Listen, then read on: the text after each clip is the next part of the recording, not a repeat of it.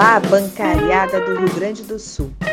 Hoje é 8 de julho de 2022 e está começando mais um Podban, o podcast dos bancários e das bancárias, produzido pela Verde Perto Comunicação para a FETRAF RS.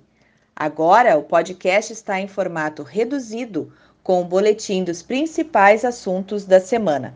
Nosso foco até o final de agosto será a campanha nacional dos bancários.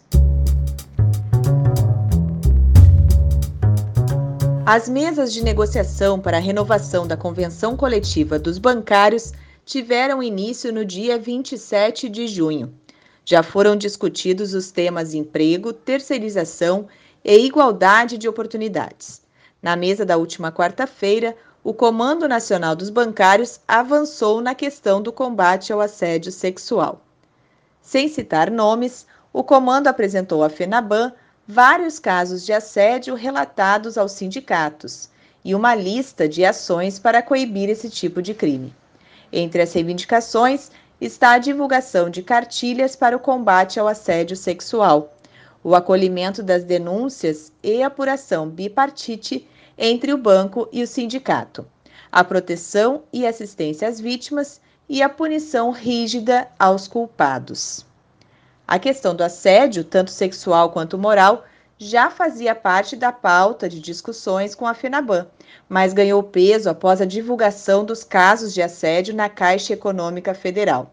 O presidente Pedro Guimarães foi afastado após virem à tona as denúncias de trabalhadoras que foram assediadas por ele. Outros membros da diretoria do banco também estão sendo investigados. E na próxima semana devem ter início as negociações com o Banrisul, após a entrega da pauta de reivindicações específicas definida no 30 Encontro Nacional dos Banrisulenses. O evento ocorreu de forma virtual no último sábado, dia 2 de julho. Na pauta, a valorização dos operadores de negócios deve ser um dos principais temas. Os ONs deixaram de receber as remunerações variáveis este ano após a criação por parte do banco de um plano de participação nos resultados. Para reduzir as possíveis perdas dos colegas, o Comando Nacional dos Banriçulenses conquistou uma verba transitória de R$ 1.250 para os ONs, mas uma gratificação fixa deverá ser discutida na negociação. Para encerrar este boletim semanal, destacamos uma vitória obtida pela categoria bancária esta semana no Congresso Nacional.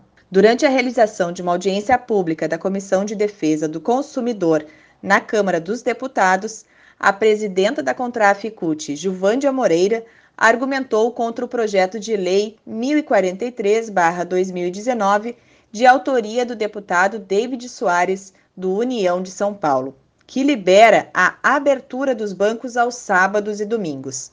Após a pressão da oposição, o projeto foi retirado da pauta de deliberação e será retomado somente após o fim do período eleitoral, se não houver acordo entre autor, relator e oposição. Essas foram as notícias da semana.